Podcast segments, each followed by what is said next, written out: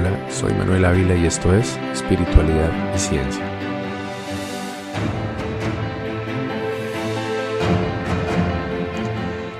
Bueno, llevamos ya dos episodios conversando sobre el sufrimiento y esa herramienta tan poderosa que el Buda nos dejó para aprender a liberarnos.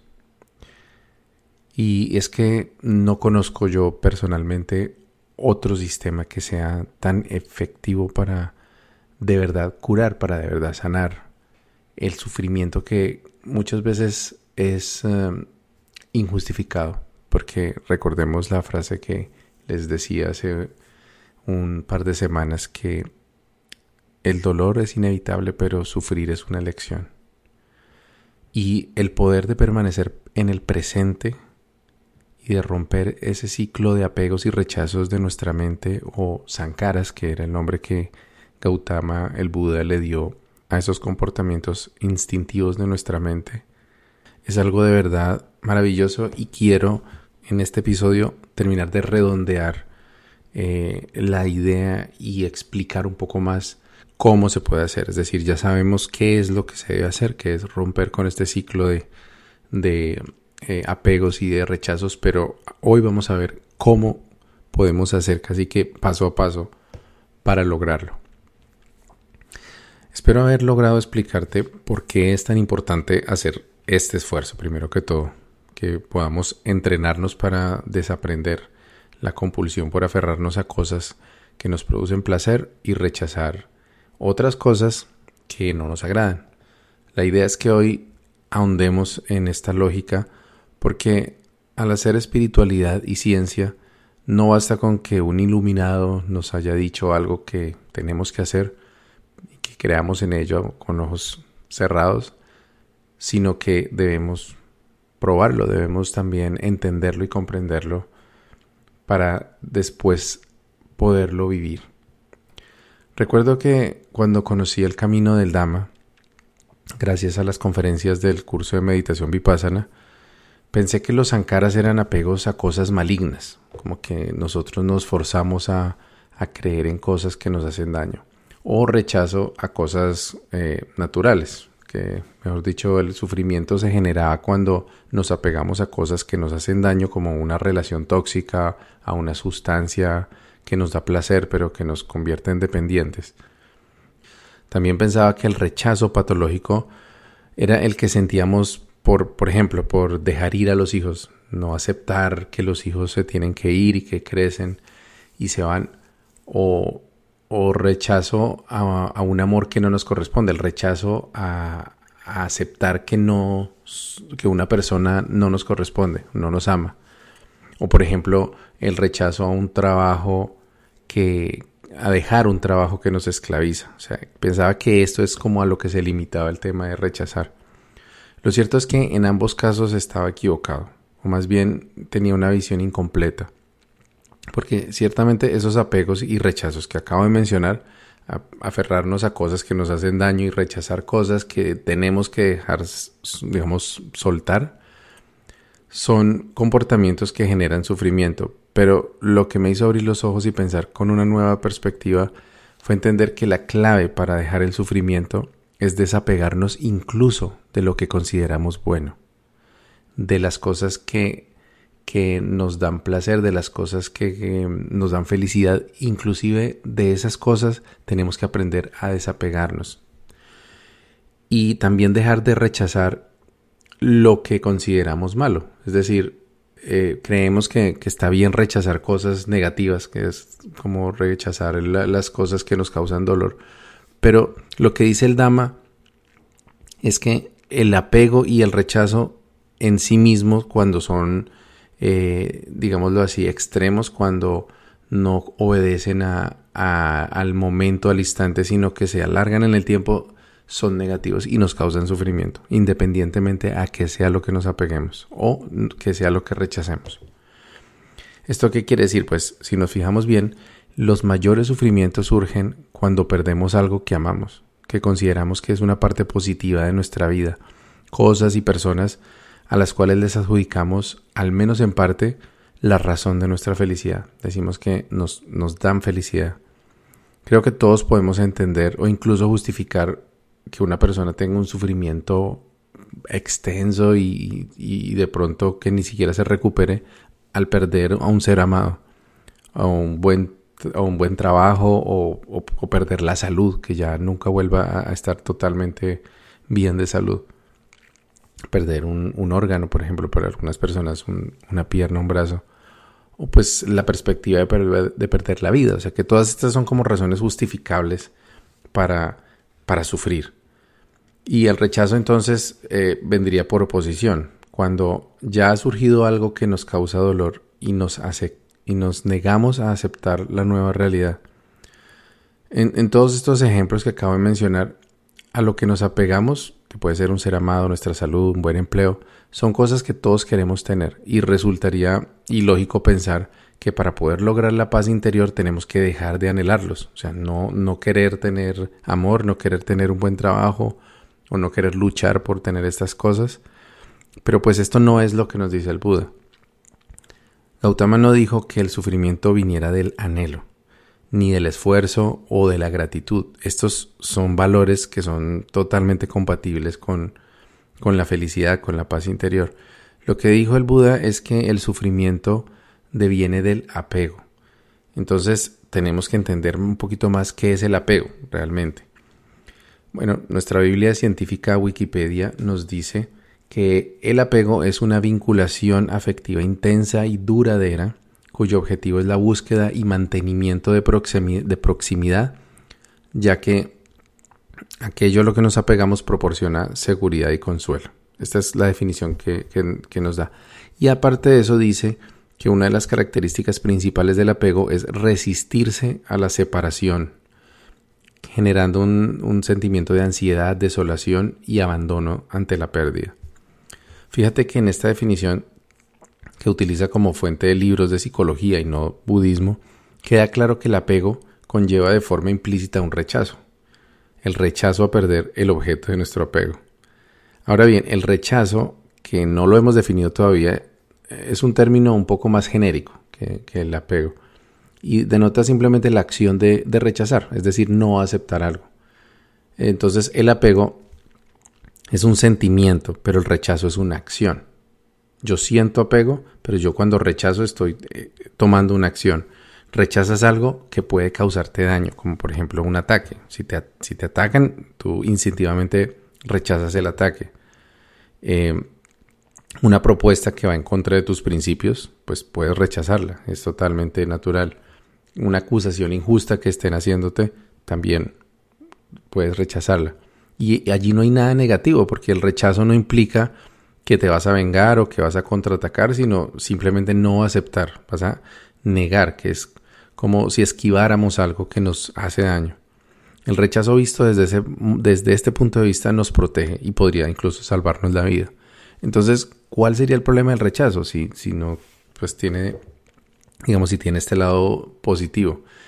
El rechazo se vuelve patológico cuando no aceptamos la realidad, sea cual sea esa realidad. Si no aceptamos, si rechazamos lo que, lo que de todas maneras es, entonces ahí es donde se convierte en un sankara. Entonces, con esto podemos entender un poquito más que el rechazo, pues es una, eh, es una reacción natural, es una acción que los humanos podemos tomar para protegernos, pero que cuando se extiende en el tiempo y cuando se vuelve, em, eh, digamos, rechazo a la realidad, entonces empieza a hacernos daño.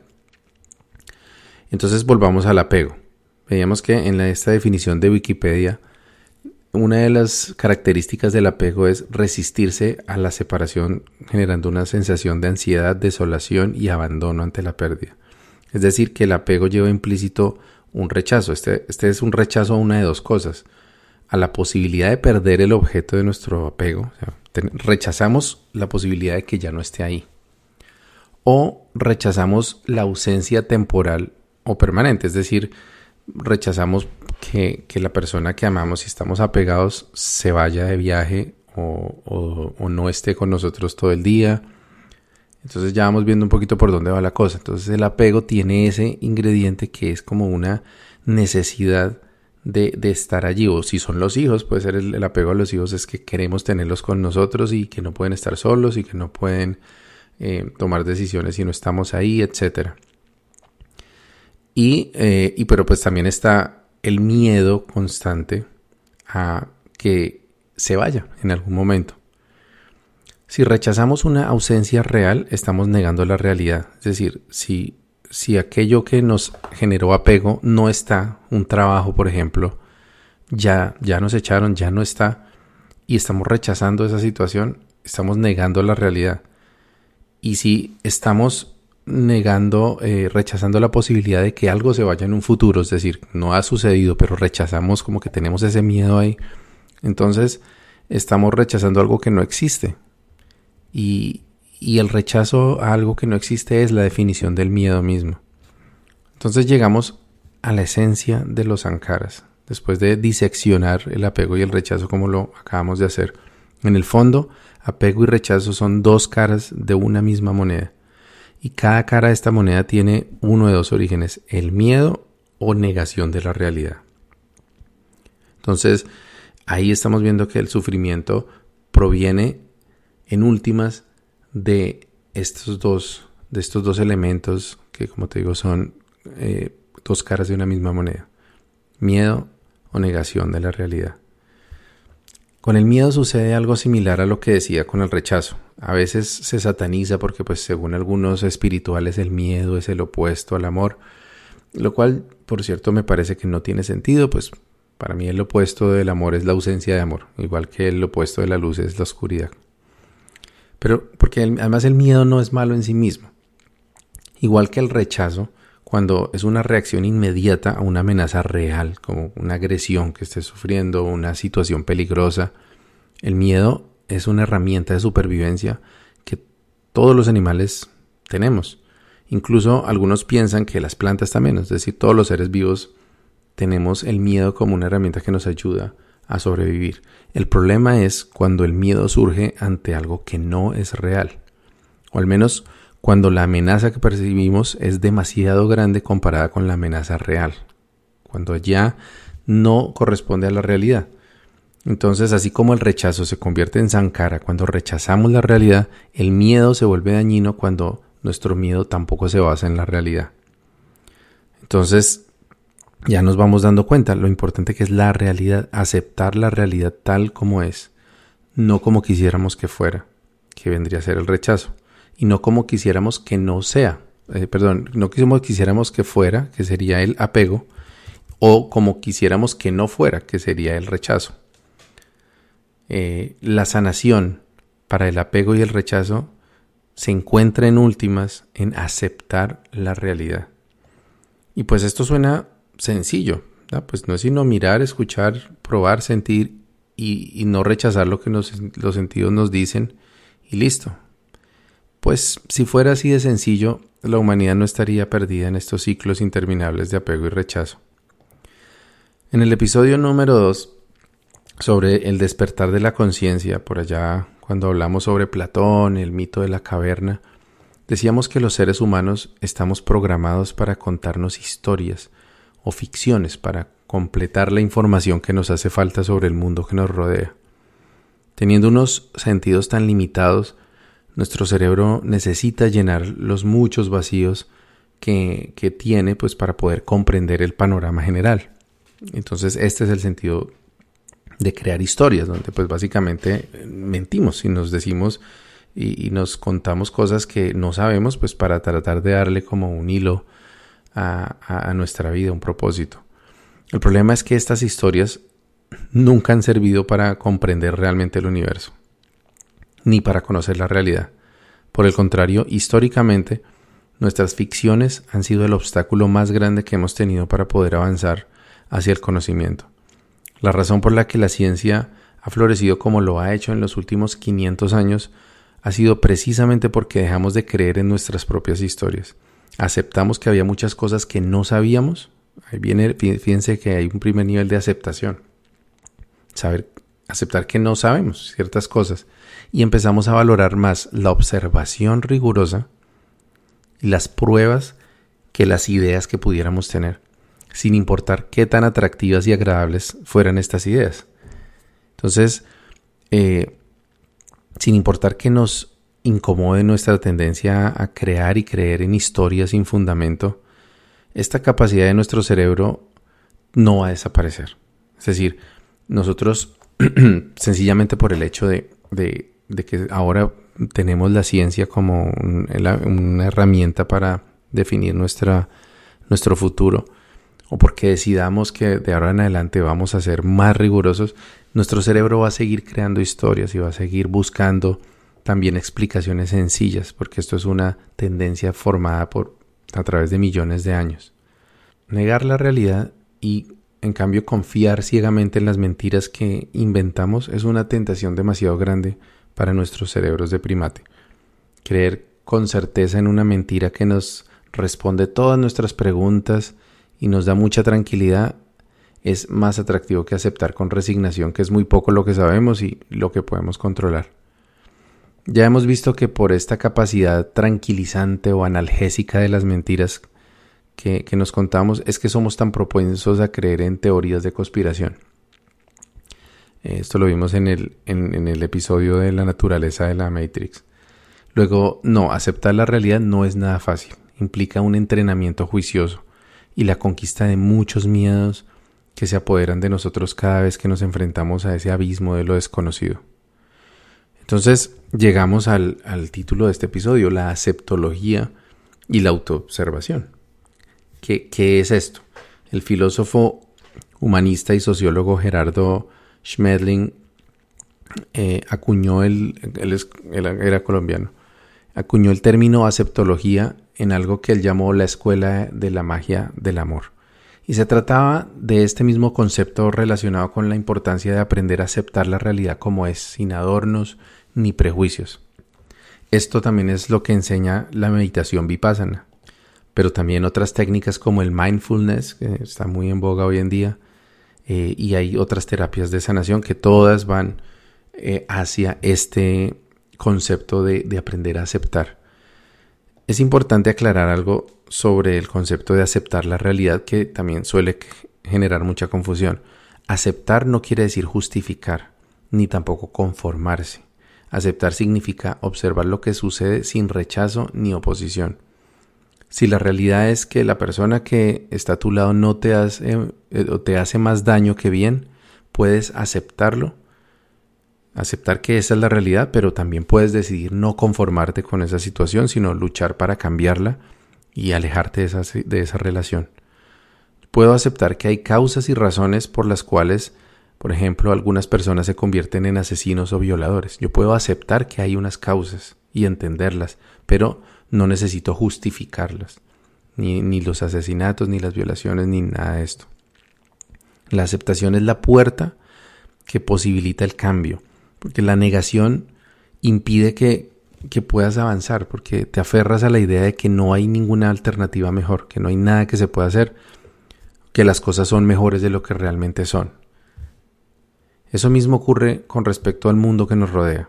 Los humanos estamos viviendo los dramas que estamos viviendo actualmente porque nos negamos a aceptar que nuestro estilo de vida está destruyendo a la naturaleza, que para la mayoría de nosotros es más importante nuestra comodidad que la vida de personas que no conocemos por allá en otro país, o que las personas que piensan diferente a nosotros tienen razón en algunas cosas. Entonces ahí estamos todo el tiempo en una confrontación con la realidad pero también a veces negamos la realidad de lo mucho que hemos evolucionado, por ejemplo, y todo lo que hemos logrado como especie. Entonces entramos en el terreno del negativismo, que es otra forma de no aceptar la realidad, que este mundo eh, está podrido, que cada vez peor, y eso también es desconocer eh, las, las cosas positivas que hemos logrado y las cosas en las que innegablemente estamos mejor que antes. De esto en particular voy a hablar en otro episodio eh, que es bien importante también de, ver de esa perspectiva. Pero, en resumen, aceptar la realidad es aprender a ver, escuchar y sentir con comprensión, pero sin juicios y sin reaccionar. Esto en últimas es lo mismo que busca la ciencia y por eso la verdadera espiritualidad es la ciencia aplicada a uno mismo. Cuando Goenka Ji, el eh, autor de la meditación Vipassana, nos dice que debemos sentarnos a meditar simplemente observando nuestra respiración en una pequeña parte de nuestras fosas nasales, lo que está haciendo en realidad es entrenándonos para dos propósitos.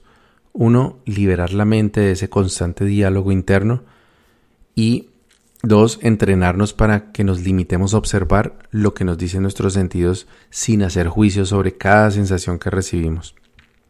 El entrenamiento vipassana enseña que si durante tu meditación sobreviene una sensación agradable, debes simplemente observarla, analizarla, escudriñarla, pero no apegarte a ella, no perseguirla, no desearla, no pensar a cuándo será que va a llegar la sensación agradable, y tampoco pensar en ella cuando ya se ha ido.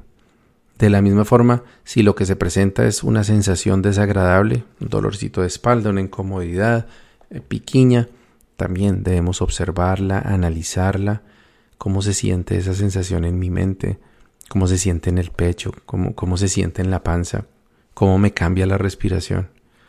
En este caso, lo que nos sugiere la técnica es que no debemos rechazar esa sensación, ni pensar, no, ¿en qué momento se va a ir esta sensación?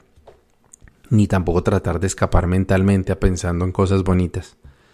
La palabra que Goenka utiliza para referirse a la forma en que debemos comportarnos frente a cada sensación que percibimos es ecuanimidad. El ejercicio consiste en aprender a observar nuestras sensaciones sin hacer un juicio de ellas. Y aun si el juicio es instantáneo y automático, pues que sabemos que es algo agradable o desagradable, lo que no debemos hacer es reaccionar a esa sensación, ni apegarnos a las sensaciones agradables, ni rechazar las desagradables. Pero bueno, ¿cómo puede uno hacer para darse cuenta si está reaccionando de una vez con un apego y un rechazo? Porque ahí es donde viene eh, que, vamos puliendo y vamos haciendo cada vez más fina esta observación, esta capacidad de observar. Esto tampoco resulta fácil las primeras veces que nos decidimos practicar meditación. Y la razón es que usualmente nos engañamos a nosotros mismos de nuevo.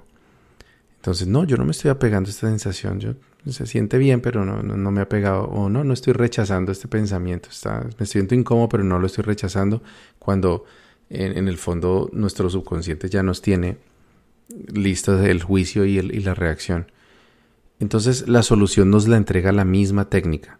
Para poder observar el momento en el que surge una pega o un rechazo, tenemos que entrenar, desarrollar y potenciar nuestra capacidad de observación. A esto algunos lo llaman la observación de momento en momento. Quiere decir nuestra capacidad para ser conscientes de cada cambio sutil que se presente en nuestro entorno, en nuestro cuerpo, en nuestra mente durante cierto periodo de tiempo. Estar atentos y, y, analizando absolutamente todo, pero solamente como, como, como si fuésemos un pintor que está pintando la realidad, mirando lo que va sucediendo, identificándolo. Ese es el objetivo del ejercicio de observar el aire que pasa por, por nuestras fosas nasales a medida que respiramos con normalidad. Al principio sucede que después de unos pocos segundos de meditación, tu mente se distrae, se enfoca en las tareas que hay que hacer para el día siguiente, las facturas que están sin pagar o el aniversario que se te olvidó. Pero mientras eso sucede, tu inconsciente ya está lidiando con un nuevo rechazo. Quizás rechazo el aburrimiento que estás sintiendo o el pequeño dolor de espalda o lo que sea. Al principio no, no le vas a haber sentido a este ejercicio, sentarte ahí solamente viendo la respiración y tratando de, seguir la respiración y mirando qué sientes.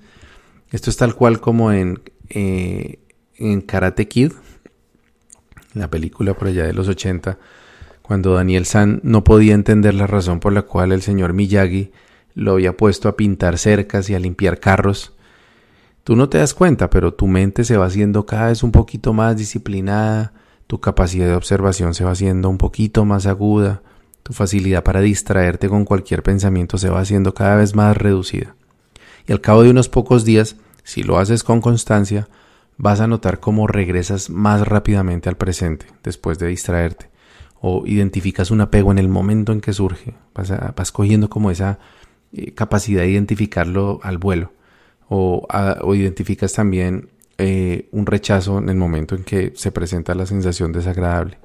Y así como en el Karate Kid, Daniel San pudo detener la lluvia de ataques que el señor Miyagi le tiró así de forma inesperada, también tú vas a poder detener el Sankara cuando se te presente de forma inesperada. Ese, ese es el trabajo de la meditación, es un entrenamiento para la vida diaria. La meditación no tiene otro objetivo, no es para llegar a sentir cosas bonitas y conectarse uno con el infinito. Bueno, hay gente que lo hace, pero el verdadero poder está en, en irte dando esa capacidad de ver la realidad, de observar, de callar tu mente, poderte observar a ti mismo. En todo esto pareciera que la respiración fuera como un recurso de utilería, una herramienta para hacer lo importante que es centrar la mente y, entrenar la observación de momento en momento. Pero te voy a contar una historia impresionante para que te des cuenta del increíble poder de la respiración, aparte de mantenernos con vida, claro está. El oficial de la Marina estadounidense Jake D. se encontraba de servicio en Afganistán cuando su vehículo pasó por encima de una mina explosiva. Entonces, después de la explosión, la confusión del momento y el humo y todo, miró hacia abajo y notó que sus dos piernas habían sido casi completamente cercenadas por debajo de las rodillas.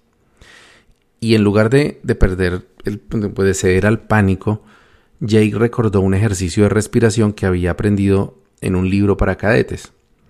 Y gracias a ese ejercicio de respiración, simplemente de controlar la respiración y hacerlo de, forma más profunda, el oficial pudo mantenerse con la calma suficiente para chequear a sus hombres, dar órdenes para pedir apoyo y hacerse él mismo un torniquete en sus propias piernas antes de quedar inconsciente. El médico que lo asistió cuando llegó la ayuda dijo que si Jake no se hubiese hecho los torniquetes y mantenido el ritmo cardíaco bajo control, se hubiese desangrado hasta la muerte. Y el ejército de los Estados Unidos ya es algo que ha venido haciendo desde hace tiempo, es utilizar técnicas de respiración que ellos llaman meditación Sky y también la otra técnica famosa de la que probablemente hablaremos también en algún momento, el mindfulness, para tratar a veteranos de Irak y Afganistán que tienen estrés postraumático y ansiedad y han podido documentar beneficios en la salud mental de estas personas hasta un año después de aplicar la técnica. Desde el punto de vista científico, lo que sucede con la respiración es que se ha comprobado que cada emoción está asociada con un tipo diferente de respiración. Por ejemplo, cuando nos sentimos alegres, nuestra respiración es regular, profunda y lenta. Durante un episodio de ansiedad o ira, por el contrario, la respiración se vuelve irregular, corta, rápida, superficial, apenas como, ahí medio llega al pulmón, no baja hasta hasta el estómago, ¿no? Cuando tenemos miedo también tenemos un tipo de respiración acelerada y superficial, pero por ejemplo cuando estamos enamorados, bueno, imagínate eh, cuando estás al lado de la persona que amas o si tienes hijos, sobrinos, mascotas, cuando estás consintiéndolos así muy de cerca, te puedes dar cuenta que tu respiración se hace profunda, muy profunda, y ahí es donde viene como un suspiro, que, que es como el momento en que la inspiración se hace más larga que la expiración. Se toma mucho aire como queriendo olfatear y, con el olfato llenarse de, de, esa persona o de ese, de ese ser. Y esos son los suspiros del amor pues cada tipo de respiración es una consecuencia de estos estados emocionales. Es decir, yo me siento de cierta forma y pues mi respiración va ahí. Pero desde tiempos inmemoriales también se ha utilizado la técnica de invertir el proceso, es decir, utilizar la respiración para causar emociones. En otras palabras, cuando te haces consciente de tu respiración, puedes cambiar a voluntad la cadencia que tiene esta respiración. Y cuando respiras lento y profundo, tu sangre recibe más oxígeno, eso reduce tu ritmo cardíaco, eso estimula el nervio vago, que es el que corre desde el tallo cerebral hasta el abdomen, es decir, el que conecta tus dos cerebros, como vimos en el episodio del poder de la intuición y las energías. Esta estimulación del nervio vago dispara el sistema nervioso parasimpático y eso ayuda a calmarte, es decir, toma como el control de tu cuerpo te hace sentir mejor y te permite regresar a, tu habilidad de pensar racionalmente. Ya no estás en modo correr o atacar, sino pensar las cosas con claridad, que eso fue lo que hizo el, soldado en ese ataque en Afganistán. Con esto podemos comprender entonces el enorme poder que nos da la meditación. Detenemos esa máquina del pensamiento que constantemente nos bombardea con remordimiento sobre el pasado, miedo sobre el futuro y que en últimas nos aleja del momento presente. estas técnicas nos entrenan para detectar el momento exacto en el cual surge un apego o un rechazo y nos da la capacidad de ver la realidad tal como es. Todo esto es lo que nos está dando la técnica. Como si fuera poco, nos da una salida de emergencia para momentos de crisis a través de la respiración consciente. Entonces, todos estos beneficios solamente sentándonos a, a ver, observar nuestra respiración con atención y con paciencia, porque ya les dije, esto no se van a ver los resultados en dos o tres días, pero se van a ver. Ahora, aquí va mi experiencia personal con la meditación. Les cuento que yo nunca he llegado a meditar más de una hora continuamente normalmente, pues yo medito de vez en cuando, tampoco hago lo, hago todos los días y por unos minutos, 10, 15 minutos. Casi nunca he tenido una, una experiencia mística, las he tenido anteriormente cuando digamos que estaba más aplicado con la técnica, pero han sido muy pocas las veces que he tenido una experiencia así como un samadhi durante la meditación. Y, bueno, hay gente que, reporta que con la meditación pueden llegar a tener visiones como las que se pueden tener con la ayahuasca, pero yo personalmente no he considerado necesario hacerlo. En primer lugar, porque durante casi 10 años pues tuve a mi alcance el viaje para experimentar esos momentos así como de arrobamiento místico que he venido describiendo con mis historias en este podcast. Y también he utilizado otros enteógenos para este fin, como la marihuana, el tabaco, por lo tanto, mi búsqueda con la meditación no había sido, no ha sido ni, ni es de estados alterados de conciencia, sino de equilibrio y paz interior. Una vez que has aprendido a meditar, tu cuerpo ha interiorizado ese mecanismo. Entonces se convierte en una especie de superpoder que puedes utilizar cuando lo necesites.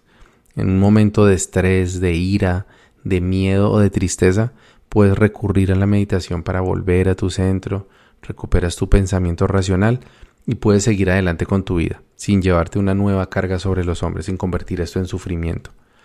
Cuando has experimentado este poder en tu vida diaria y te das cuenta que no necesitas permanecer por tiempo indefinido en esos estados de ira, tristeza, ansiedad o miedo, entonces empieza el verdadero empoderamiento que se requiere para poder transitar el camino de la iniciación espiritual, porque comprendes que tu tranquilidad y tu felicidad no dependen de nadie más que de ti mismo. La observación de momento en momento, eso es el otro poder que adquieres al practicar la meditación. Y este poder se vuelve tu mejor aliado para el crecimiento personal. Cuando meditas y observas con atención tu mente, poco a poco te das cuenta que tú no eres tus pensamientos, porque hay alguien observando lo que piensas, entonces tú no eres esos pensamientos, sino ese que está observando. Por lo tanto, tampoco eres tu alegría ni eres tu tristeza.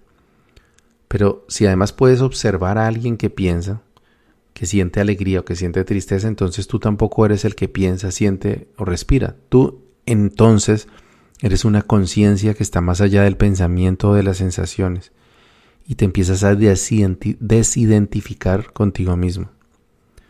Cuando ya no te identificas con tu yo, con lo que crees que eres, entonces puedes descubrir una voz interior, que es la sabiduría interna que te guía por la vida. Para algunos, esta es la divinidad interior, o puedes también verlo como tu conexión con la divinidad, con Dios, cualquiera que sea tu forma de verlo. Lo cierto es que esa desidentificación de ti mismo, desidentificarte de lo que crees de que eres, de lo que de las etiquetas que te has puesto, esa es la base para el crecimiento personal. Porque si no soy yo el que siente esta tristeza, puedo observar la tristeza, comprenderla y vivirla sin juzgarla, entonces ya no se convertirá en Sankara. Porque cumple su propósito la, tristeza como vimos en, en, la película intensamente. La tristeza tiene un propósito que puede cumplirlo. Puedes observarla, puedes eh, utilizarla para sanar una herida, pero luego la, la tristeza se va y ya no se convierte en sufrimiento. También podrás observar tu propio miedo, estudiarlo, escudriñarlo y dejarlo también, sin rechazarlo ni luchar contra él. entonces tu miedo se convertirá en otro aliado que te alerta sobre las cosas que no has visto, sobre los peligros que puede haber y también te puede dejar descubiertos los aspectos que necesitas fortalecer, pero se va a ir el miedo sin paralizarte, sin impedirte que te asomes al infinito y que puedas dar ese salto al vacío. El mayor secreto de la espiritualidad te mantiene en tu eterno presente.